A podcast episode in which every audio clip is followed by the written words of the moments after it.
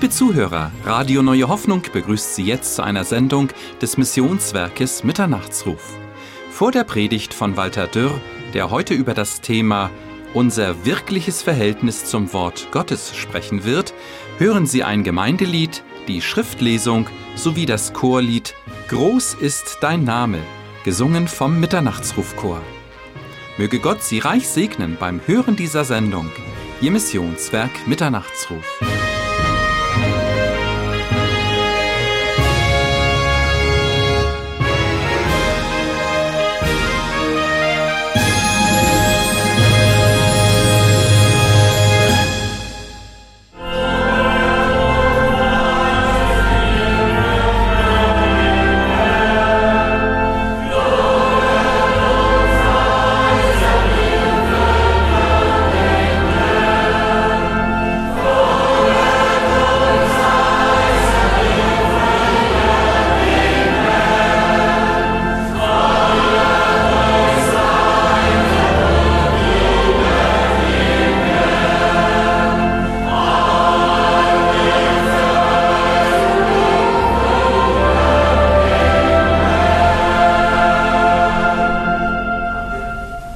Wir wollen uns jetzt vor Gott erheben.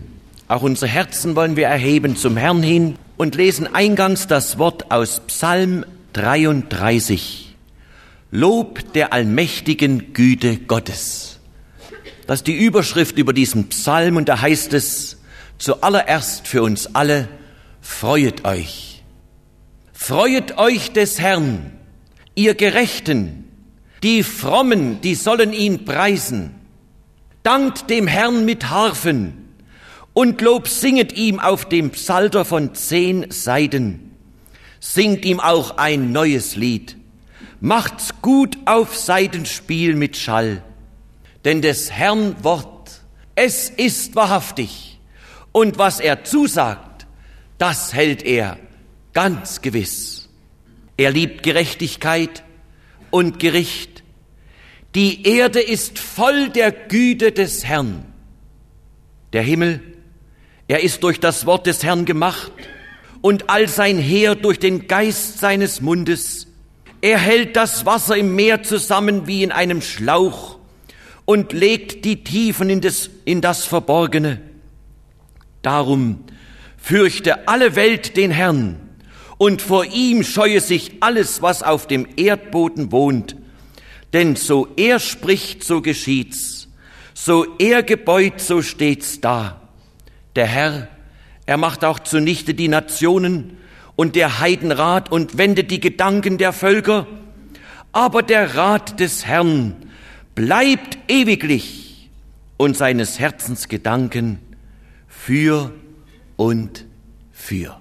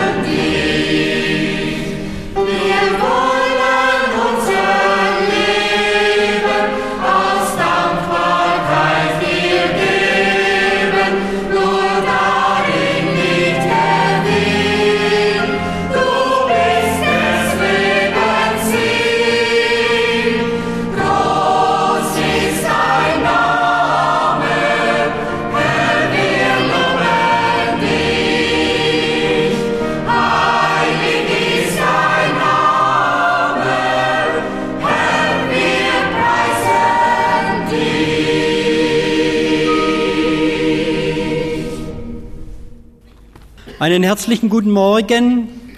Durch Gottes Gnade wollen wir heute in sein Wort hineinschauen und wir werden auch den Reichtum Gottes sehen dürfen. Das Thema ist gesagt, unser wirkliches Verhältnis zum Wort Gottes. Das bewegt mich selbst in meiner Stille. Denn wenn ich die Zeitung aufschlage, wenn ich die Zeitgeschehnisse, alle diese Geschehnisse lese, dann denke ich an die zehn Jungfrauen und dann denke ich auch an mein persönliches Leben, an das wirkliche Verhältnis zum Wort Gottes, zu Jesus Christus. Wie ist das? Ich darf im Dienst des Herrn stehen, ich darf Wort Gottes manchmal weitergeben, darf hinter dem Computer stehen und doch, der Herr sucht das Herz. Wir können viel tun, aber er fragt nach dem Liebeszustand, nach dem Zustand unseres Herzens. Ich möchte eingangs ein Wort lesen aus Lukas 10, 38 bis 42. Als Jesus dann mit seinen Jüngern seine Wanderung fortsetzte, kamen sie in ein Dorf. Da nahm ihn eine Frau mit Namen Martha in ihr Haus auf. Sie hatte eine Schwester mit Namen Maria, diese setzte sich auch zu Jesu Füßen hin und hörte auf jedes seiner Worte. Martha aber hatte dafür keine Zeit, weil sie nur an die Bewirtung Jesu dachte. Zuletzt kam sie zu Jesus und sagte, Herr, kümmert es dich gar nicht, dass meine Schwester mich meine Arbeit allein tun lässt? Sage ihr doch, dass sie mit Hand anlegen soll. Der Herr antwortete ihr, Martha, Martha, du sorgst und mühst dich um vieles, aber nur eins ist wirklich nötig. Maria hat das gute Teil erwählt. Das soll nicht von ihr genommen werden. Zunächst muss ich euch sagen, wie ich das gelesen habe, da kam eine große Freude in mein Herz. Weil hier sehen wir den Herrn Jesus, wie er mit seinen Jüngern unterwegs ist. Er hat nicht nur gesagt, gehet hin in alle Welt, predige das Evangelium aller Kreatur, er ist auch mit ihnen gegangen. Er hat das alles, was er gesagt hat, das hat er selber auch getan. Der Meister war in Bewegung und er lehrte seine Nachfolger. Sie durften sehen, wie macht er das? Wie führt er Menschen zu Jesus? Und da kamen sie in ein Dorf, und da habe ich gedacht, das müsste heute Morgen heißen, da kam er nach Dübendorf. Dübendorf. Und hat an die Häuser angeklopft. Und wie sieht's in diesen Häusern aus? Zunächst, wenn der Herr Jesus kommt in ein Dorf, sagen wir mal durch Gottes Kinder, dann wird's immer einen Kampf geben das sind Mächte der Finsternis und das sind Mächte des Lichtes. Und die kämpfen, da findet ein Kampf statt in der unsichtbaren Welt. Jetzt wollen wir heute Morgen mal hineinschauen in das Haus, in das der Herr Jesus eingekehrt ist. Denn es heißt, da waren zwei Schwestern, war Maria, da war die Martha. Von Lazarus ist hier nichts geschrieben, aber der gehörte auch dazu. Das wissen wir aus einer anderen Bibelstelle dass auch der Lazarus, dass das der Bruder war dieser Schwestern. Und da heißt es, Martha nahm Jesus in ihr Haus auf. Geistlich gesehen können wir sagen, Martha nahm Jesus an. Und das ist ja der erste und der wichtigste Schritt in unserem Leben. Ich will mal Johannes 1, Vers 12 lesen. Es ist ja ein sehr bekanntes Wort. Johannes 1, Vers 12. Wie viele ihn aber aufnahmen, denen gab er Macht, Gottes Kinder zu werden, die an seinen Namen glauben. Aber wir sehen bei dieser Martha, nachdem sie diesen ersten Schritt, ich will es mal so ausdrücken, getan hat, wie ging sie weiter, nachdem sie den Herrn Jesus aufgenommen hat jetzt in ihr Haus? Sie war sehr beschäftigt, heißt es hier. Sie wollte bewirten, sie hatte verschiedene Sachen im Haushalt zu tun. Das sind ja Dinge, die sind wichtig, stimmt's? Für uns Männer ist es vielleicht nicht immer. Wenn wir jemanden nach Hause mitbringen, für uns ist das nicht das Wichtigste, dass alles am rechten Platz liegt, aber für unsere Frauen doch. Und diese Martha, die sorgt jetzt, dass alles am rechten Platz ist. Ich kann mir das so recht vorstellen. Maria dagegen, sie bleibt bei Jesus stehen. Sie setzt sich und sie hört seinen Worten zu. Und es heißt, sie hört auf jedes seiner Worte, auf jedes einzelne Wort.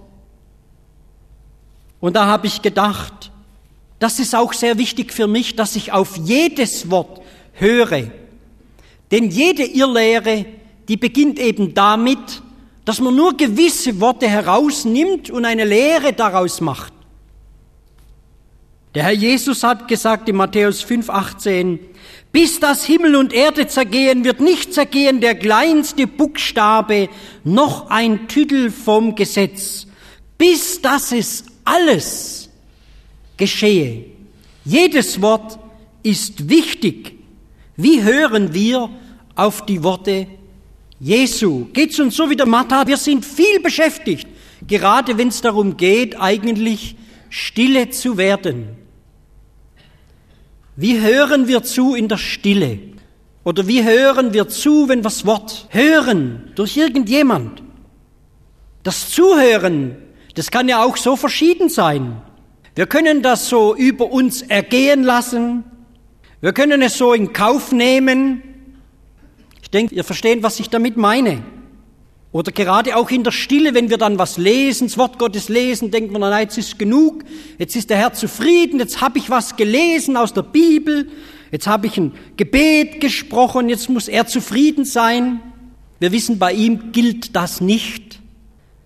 Er erwartet von uns eines, dass wir die Fenster aufmachen, die Herzensfenster.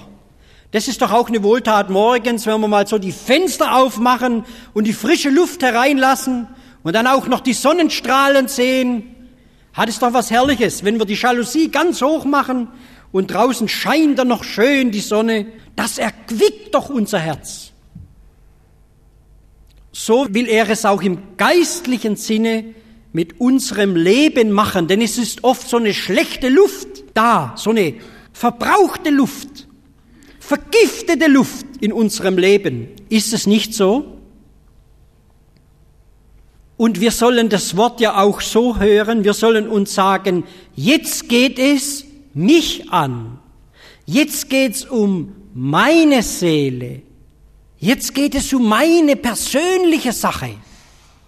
Oft schweifen wir ab, oft denken wir an andere Leute, anstatt an unseren eigenen Schaden im Herzen. Warum blieb der Petrus so am Herrn Jesus? Warum blieb er so dran bei ihm? Warum hat er immer hingehört? Er hat selber vom Herrn gesagt, du hast Worte ewigen Lebens. Darum ist er bei ihm geblieben. Du hast Worte ewigen Lebens. Diese Worte machen lebendig, das hat er gemerkt. Diese Worte bringen mich mit dem Vater in Verbindung. Diese Worte geben mir Kraft, geben mir Trost, geben mir Frieden, geben mir Zuversicht. Und diese Worte, die nehmen auch dem Tode die Macht. Darum sollen wir stille werden, dass er uns überwinden kann in allen eigenen Vorstellungen. Er hat uns sein Wort gegeben und dieses Wort enthält 66 Briefe, diese Bibel enthält 66 Briefe. All diese Briefe hat der Herr seinen Dienern, seinen Boten eingegeben. Und diese 66 Briefe an Menschen zu schicken. Was steht in diesen Briefen drin? Wenn wir die Bibel kennen, dann wissen wir, da offenbart sich ein Vaterherz. Da steht drin, du darfst wieder zurück zum Vaterhaus. Ich habe dir verziehen. Ich habe eine große Sehnsucht nach dir. Eine heiße Sehnsucht nach dir. Und er beschreibt in diesen Briefen aufs genaueste, wie wir wieder zurückkommen können ins Vaterhaus. Denn die Wege, die sein Geschöpf eingeschlagen hat, die sind sehr gefährlich und führen zum Tod. Ich möchte einmal ein paar Orte lesen, wohin der verirrte Mensch gekommen ist. Ich möchte mal von Tälern reden, von Städten, von Dörfern und so weiter. Ein Tal, wo sie sich befinden, diese verlorenen Söhne und Töchter, heißt Ausweglosigkeit, starke Sinnlichkeit, Unzucht, Geiz, Schwermut, Selbstmordversuch, Jähzorn, Tobsucht, Phobie, Drogen, Perversität, ein besonderes Tal Verzweiflung, Hoffnungslosigkeit, nicht glauben können, eine ganz, ganz große Stadt, Wüste, Irre, eine andere Stadt, Gleichgültigkeit, ein ganz großer Landfleck. Wir wollen nicht, dass dies über uns herrsche. Gelegentlich, wenn ich Zeit habe. Habt ihr verstanden? Dahin schickt der Herr seine Briefe und offenbart sein Vaterherz. Eine andere Stadt heißt Neue Rose. Nein, Neurose. Neurose, nicht neue Rose. Rose, eine Rose, das war Schönes. Und die duften, die Rosen. Ich bleibe manchmal stehen und steck meine Nase rein und denk, Walter, schäm dich, von dir sollte auch sowas ausgehen. Neurose. Stimmen hören. Heiße Rhythmen, auch so eine Stadt. Eigenwille, Selbstsucht. Dahin schickt er in Güte sein Wort weltweit in diese Städte, in diese Gegenden. Und es hat auch noch besondere Städte, das geht auch uns was an. Diese Städte, die heißen erkaltete Liebe. Wir wollen mal hineinhören, ob wir in eine dieser Städte gehören. Die Stadt Lauheit, Einbildung, Blindheit, die Stadt falsche Prophetin, falsche Lehren. Seine Liebe ist doch groß, dass er keine übersieht und dass er überall hin schreiben kann, Hoffnung machen kann für all diese Gruppierungen. Er kennt auch heute Morgen unser Herz. Wir sind im Gottesdienst, wir sind unter dem Wort. Er kennt unser Herz. Er will uns nach Hause bringen, in den sicheren Hafen bringen. Wie sind wir doch oft, wir lassen uns das oft nicht anmerken, dass wir vielleicht in eine dieser Städten noch irgendwie zu Hause sind. Vielleicht sagen wir im ersten Moment, die meisten das gehört alles so der Welt an. Der Petrus hat mal ermahnt und hat gesagt, und nun, nachdem ihr den Herrn Jesus angenommen habt, leget ab Lüge und dieses und jenes. Oft sind wir so, wie ich es in einem Gedicht gefunden habe, da heißt es, wie hoch sie das Haupt auch tragen, wie stolz sie gehen einher, als hätten sie nichts zu klagen als wäre ihnen nichts zu schwer. Sie tragen heimliche Wunden und tragen sich müde daran und können nimmer gesunden, weil keines sie heilen kann. Sie tragen heimlichen Kummer, sie leiden heimliche Not, sie weinen sich nachts in Schlummer und suchen und finden den Tod. Ich denke, das geht auch an uns Gläubige nicht spurlos vorbei. Sie tragen heimliche Wunden, sie tragen heimliche Not, sie tragen heimlichen Kummer. Stehen wir manchmal nicht auch da? Und wie ist dann so unser, unser Verhältnis zu dem Herrn? Das ist betrübt. Aber er sagt uns auch heute Morgen durch ein Wort von Paul Gerhard, seid unverzagt. Ihr habt die Hilfe vor der Türe, der eure Herzen labet und tröstet, steht all hier. Das ist sein gnädiges Herz, wenn er so mit uns redet. Dazu ist der Herr Jesus erschienen, der Sohn Gottes, dass er die Werke des Teufels zerstöre. Jeder soll es doch erfahren, dass es einen Weg zurück gibt. Jeder soll aber auch erfahren, das tut der Vater auch in diesen Briefen kund, wie hoch der Kaufpreis dafür war. Sein Sohn, dieser Kaufpreis, den malt er jedem Menschen vor Augen. Was lesen wir aus der Bibel heraus, wenn wir sie lesen?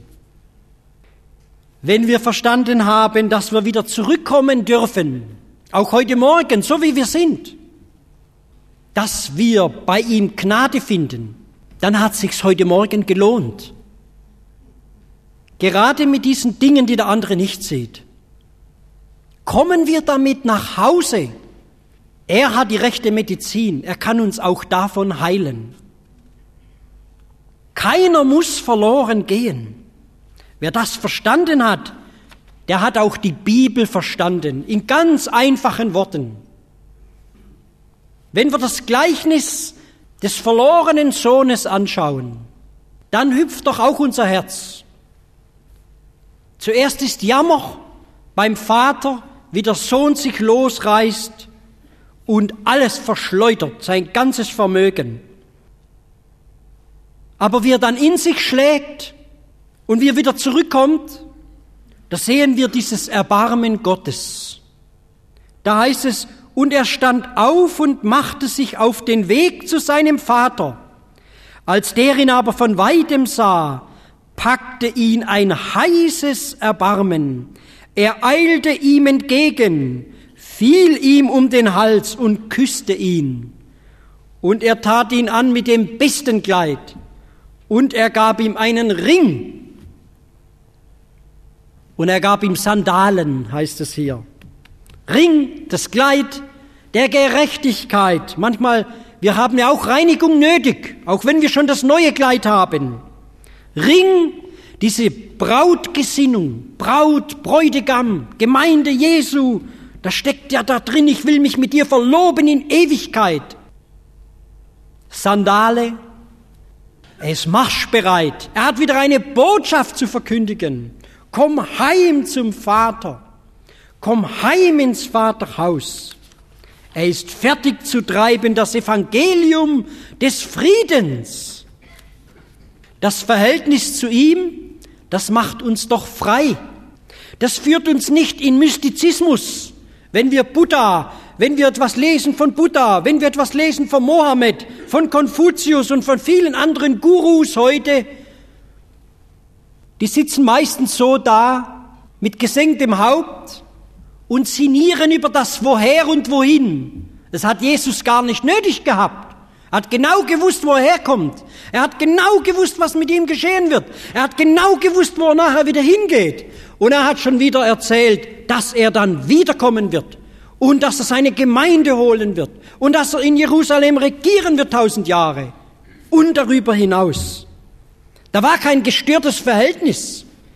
Wie wir das bei diesen Gurus sehen, Schauen wir nur nach Freiburg, schauen wir ins Wallis, da lesen wir von dieser Sonnentempelsekte, von unterirdischen Gängen, von heimlichen, so versteckten Räumlichkeiten und dergleichen.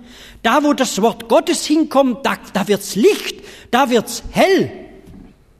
Da wird nicht in der Dunkelheit gearbeitet, in der Finsternis, sondern da wird ans Licht geführt. Diese falschen Lehrer, die nebenein führen verderbliche Sekten, sagt Petrus, sie verleugnen den Herrn, der sie erkauft hat, und werden über sich selbst herbeiführen eine schnelle Verdammnis. Es gab ja schon mal zwei solche großen Katastrophen auf dem Gebiet mit Sektenführern, der Jim Jones in Guyana, der über 900 Menschen mitriss in den Tod, oder diesen David Janoch in Kalifornien. Wir sehen, wie schnell das Gericht über sie selbst gekommen ist. Wie ist das Verhältnis heute, wenn wir so hineinschauen, auch in unsere Schweiz? Wenn ich manchmal morgens Radio höre und höre so eine Andacht im Radio, so eine ganz moderne Andacht, wo vom Wort Gottes mehr oder weniger nicht mehr die Rede ist, da denke ich, wohin kommt unsere liebe Schweiz? Und nachher wundert man sich, wenn solche Katastrophen eintreten. Toleranz ist das Alpha und Omega. Das hat der Genosse Gorbatschow einmal in den Vereinigten Staaten auf den Leuchter gestellt. Toleranz. Und das ist auch ein Schlagwort für unsere Endzeit. Nicht das Verhältnis zum Herrn, sondern Toleranz. Jedem gegenüber. Keiner hat mehr so die, die letzte absolute Wahrheit. Was die Toleranz so alles mit sich bringt? Nichts Gutes, Vermischung. Jesus Christus zeigt schon heute durch so mancherlei Gerichte, wer das Alpha und das Omega ist, wer das letzte Sagen hat. Das sehen wir ja, wenn wir hineinhorchen in unsere Welt. Und er sagt, ohne Heiligung wird niemand den Herrn sehen. Heiligung, das ist manchmal so ein schwer verständliches Wort. Ich weiß nicht, ob es euch manchmal auch so geht. Das ist wie so eine geistliche Wissenschaft, die dahinter steckt oder das ist wie so ein Fremdwort. Heiligung, das hat etwas mit dem Verhältnis zu unserem Herrn zu tun, zu unserem Heiland.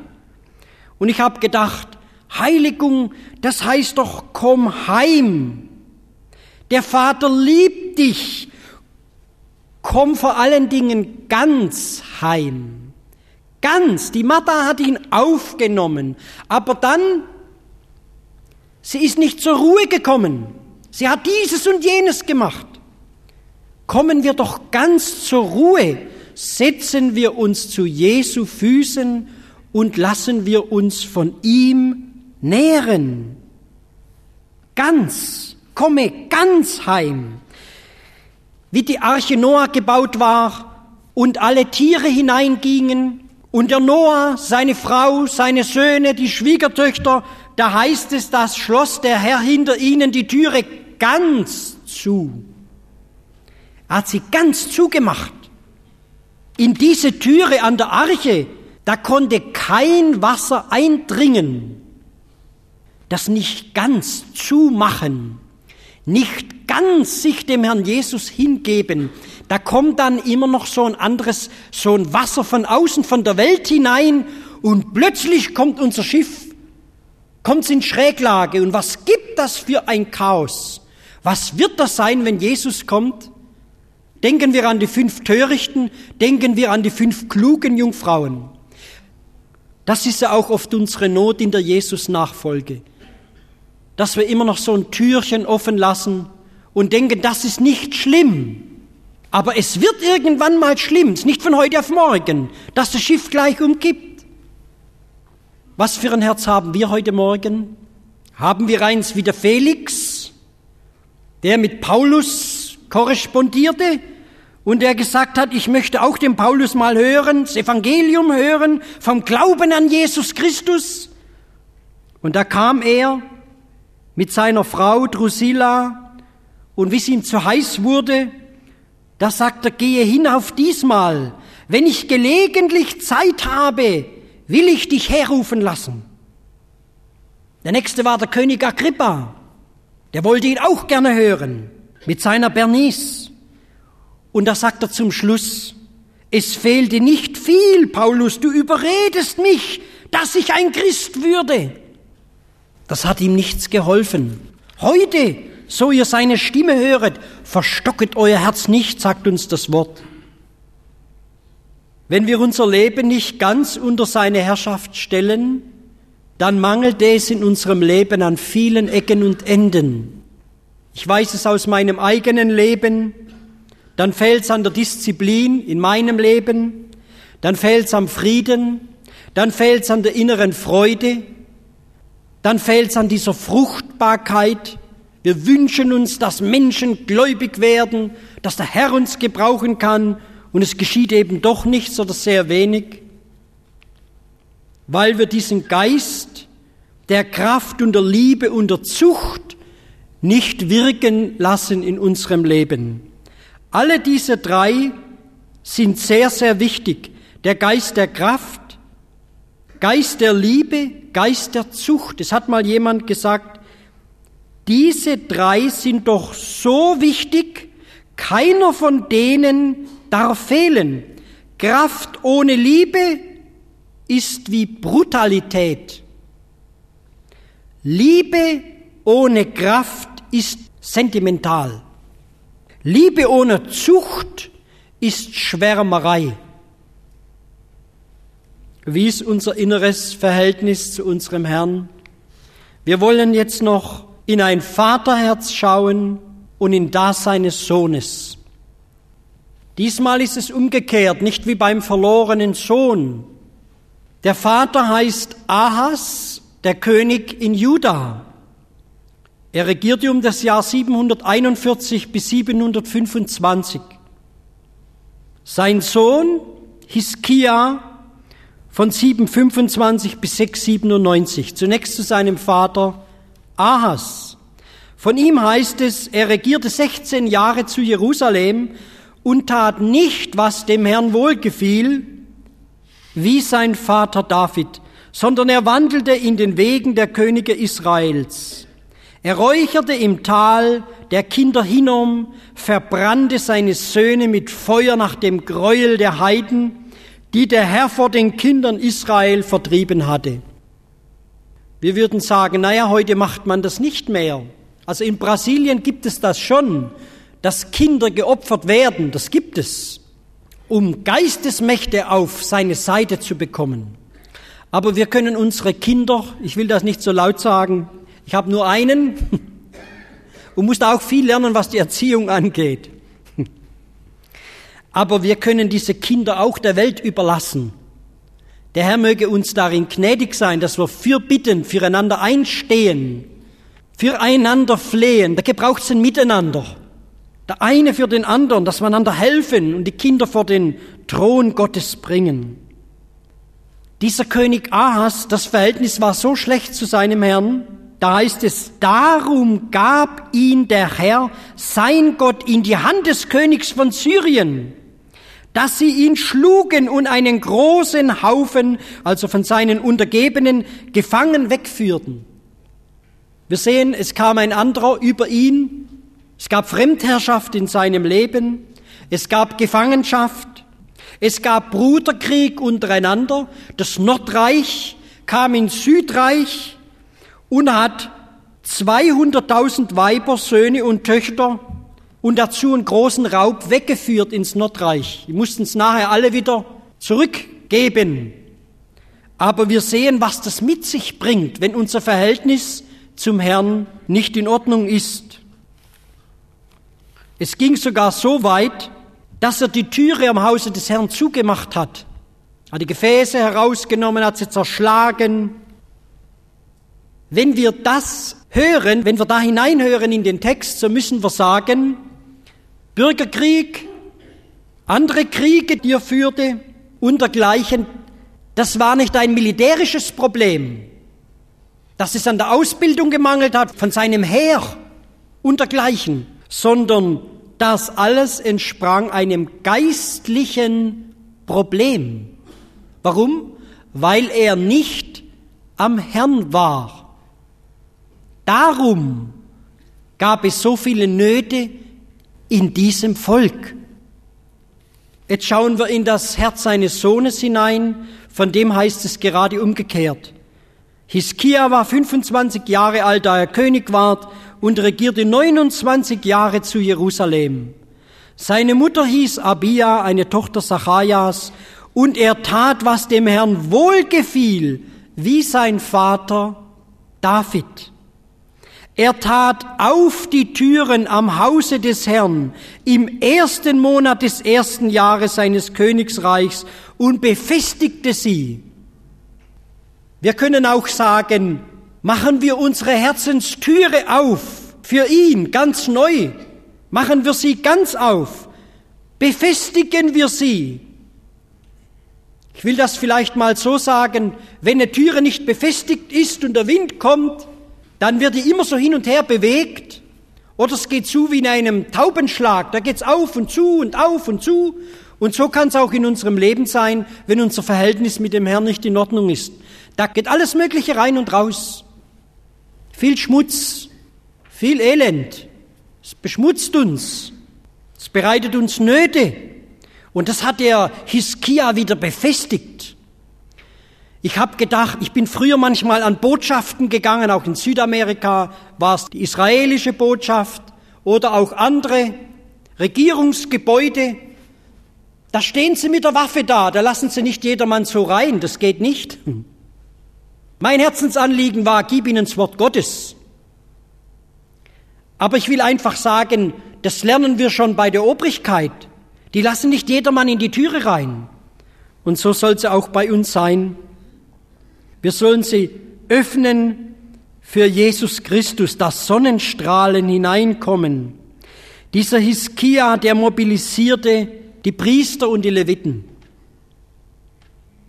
Er sagt ihnen, heiliget euch. Er spricht zu der geistlichen Elite des Landes.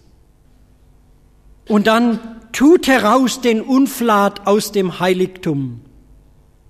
Gilt's nicht auch uns manches Mal, dass wir Unflat, das da hineinkommt, in den Tempel? Unser Leib ist ein Tempel des Heiligen Geistes. Was ist geschehen bei dieser Reform? Da ist Erweckung geschehen. Ich will's nicht von oben herab sagen. Ich gehöre genauso dazu, zu dem, was wir hier heute Morgen lesen. Die Priester haben sich geheiligt Sie haben den Unflat hinausgetan aus dem Heiligtum, denn es war dort kein Brandopfer mehr, war ja nichts mehr, Türe war zu. Wenn wir das Brandopfer nicht mehr sehen, wenn wir Jesus nicht mehr sehen, dann sieht, ist die Lampe aus, auch in unserem Leben. Dann kommen wir an so einen Ort der Hoffnungslosigkeit. Wir können sagen, dann ist kein Blick mehr da auf das Kreuz, wo uns Hilfe zuteil wird. Aber dieser Hiskia, der hat sie mobilisiert. Und sie machten sich daran. Und er selbst machte einen Bund, einen neuen Bund. Er sagte, seid nicht lässig, denn euch hat der Herr erwählt, dass ihr vor ihm stehen sollt, dass ihr seine Diener und Räucherer seid. Und sie haben alles hinausgestellt auf den Hof und später alles in den Bach Kidron hineingeworfen. Ich habe gedacht, manchmal machen wir es vielleicht auch so, wir tun es raus aus dem Heiligtum, stellen es in den Hof anstatt dass wir es dem Fluten übergeben. Denn wenn es so im Hof steht, na haben wir es innerlich doch noch nicht ganz hergegeben. Na spielen wir doch noch ein bisschen damit. Und plötzlich ist das Ding wieder im Heiligtum drin. Na, ist schon für was gut, denken wir. Nehmen es wieder mit hinein. Aber wir sehen, wie das dort weitergeht. Es wurde wieder Brandopfer geopfert. Es kam wieder zur Versöhnung. Es kam wieder zur Versöhnung für das Volk. Und Iskia hat sogar gesagt, diese Opfer, alles was ihr gebt, er hat gefleht auch für das Nordreich. Das soll auch gelten für das Nordreich. Der Herr möge sie auch versöhnen. Er hat nicht nur an sich gedacht, sondern ein weltweites Herz gehabt. Wir sind ja auch keine Rassisten, oder? Wir haben ja ein Herz für den Ausländer. Wir haben ja ein Herz gerade für die, die Jesus Christus nicht kennen. Gerade die sollen wir ja lieben. Gerade für die hat uns der Herr ja ausgerüstet. Nicht, dass wir einen Bogen um sie herum machen, sondern gerade ihnen sollen wir ja das Wort geben. Und wie ging das weiter? und um die Zeit, da man anfing das Brandopfer, fing auch an der Gesang des Herrn und die Trommeten und dazu mancherlei Seitenspiel Davids, des Königs Israels. Und die ganze Gemeinde betete an und der Gesang der Sänger und das Trommeten der Trommeter werde alles, bis das Brandopfer ausgerichtet war. Wir sehen, es kommt wieder zur Anbetung, es kommt wieder zum Gesang. Und es heißt, und sie lobten mit Freuden und neigten sich und beteten an. Das ist ein Zeichen, dass das Verhältnis wieder intakt war. Die Priester waren plötzlich zu wenig, der Arbeit war zu viel und die Leviten, die waren sogar noch eifriger, heißt es hier, sich zu heiligen als die Priester. Und der Hiskia, er sandte hin zum ganzen Israel und Juda und schrieb Briefe an Ephraim und Manasse, dass sie kämen zum Hause des Herrn gen Jerusalem, Passa zu halten, dem Herrn, dem Gott Israels. Er hat Briefe geschrieben. Sein Herz war voll von der Liebe Gottes. Er hat keinen Groll gegen das Nordreich gehabt, sondern er hat sich gesagt, die sollen auch zur Versöhnung kommen. Und er hat Läufer geschickt, heißt es hier. Und die Läufer gingen hin mit den Briefen von der Hand des Königs und seiner Obersten durch ganz Israel und Juda nach dem Befehl Gottes und sprachen, ihr Kinder Israel, bekehret euch zu dem Herrn, dem Gott Abrahams, Isaaks und Jakobs. So wird er sich kehren zu den Entronnenen. Wenige haben sich bewegen lassen. Die meisten hat man von sich gestoßen. Sie wollten das nicht annehmen. Welch eine Not, wenn wir die Gnade Gottes zurückstoßen. Wir haben ein Herz gesehen, das kein Verhältnis hatte zum Herrn. Und die Not, die wurde immer größer, die hat sich immer mehr gesteigert. Und es kam das Chaos. Und wir haben ein anderes Herz gesehen, da kam Erweckung. Und auch wir, ich denke, wir dürfen uns heute Morgen entscheiden, was wollen wir haben. Gott wird es uns geben, zunächst mal in unserem persönlichen Leben. Jakobus 4, 7 und 8 heißt es, so seid nun Gott untertänig, widersteht dem Teufel, so flieht er von euch. Nahet euch zu Gott, so naht er sich zu euch. Das wollen wir beherzigen in der Stille vor dem Herrn. Amen.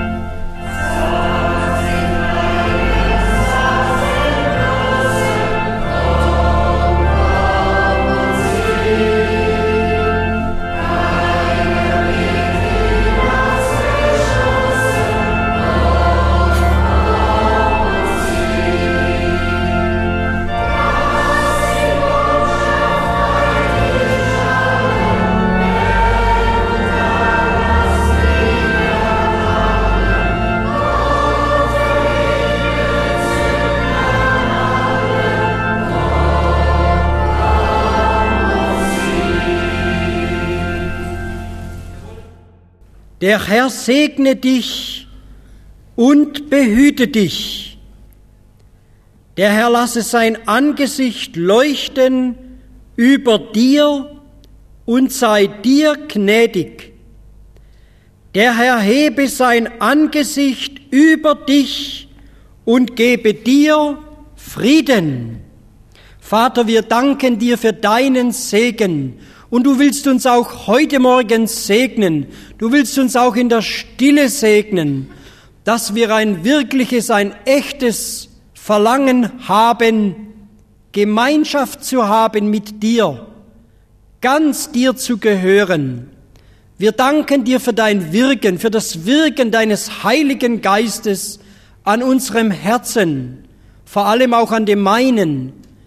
Vater, hab Dank für deine Liebe, die du uns auch heute erweist, für deine Gnade, die noch zurückhält. Wir danken dir dafür. Amen. Sie hörten soeben eine Botschaft von Walter Dürr mit dem Thema Unser wirkliches Verhältnis zum Wort Gottes. Wir hoffen, dass es Sie innerlich angesprochen hat. Und falls Sie noch Fragen haben oder seelsorgerlich Hilfe wünschen, möchten wir Sie von ganzem Herzen ermutigen, doch Kontakt mit uns aufzunehmen. Direkt im Anschluss an diese Sendung haben wir noch wichtige und interessante Informationen für Sie. Betreffend Verlagsinfos, Veranstaltungen des Missionswerkes Mitternachtsruf und dies vielleicht ganz in Ihrer Nähe. Kontakt bzw. Bestellmöglichkeiten und anderes mehr. Deshalb bleiben Sie dran.